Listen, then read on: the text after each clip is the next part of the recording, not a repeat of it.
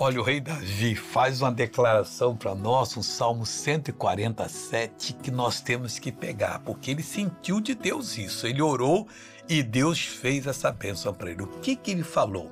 Ele disse assim: Senhor Deus, fortaleza da minha salvação. Meu irmão, nossa salvação tem uma fortaleza. Não é por acaso, não. Não é uma coisa que talvez possa ser destruído, destruída. Não!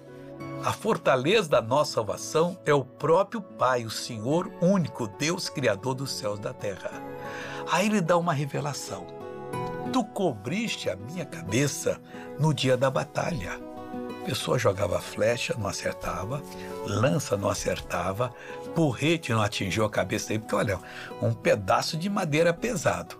Se um daqueles fortões musculoso sentar na sua cabeça, ele racha a sua cabeça. E Davi não acontecia nada. Por quê? Porque Deus cobriu com a proteção dele. Vamos orar agora? Pai, é no nome de Jesus que eu determino a bênção para essa pessoa.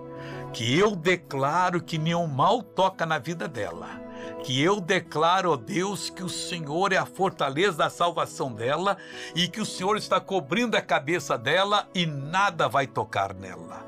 Obrigado, Pai. Tenha um bom dia.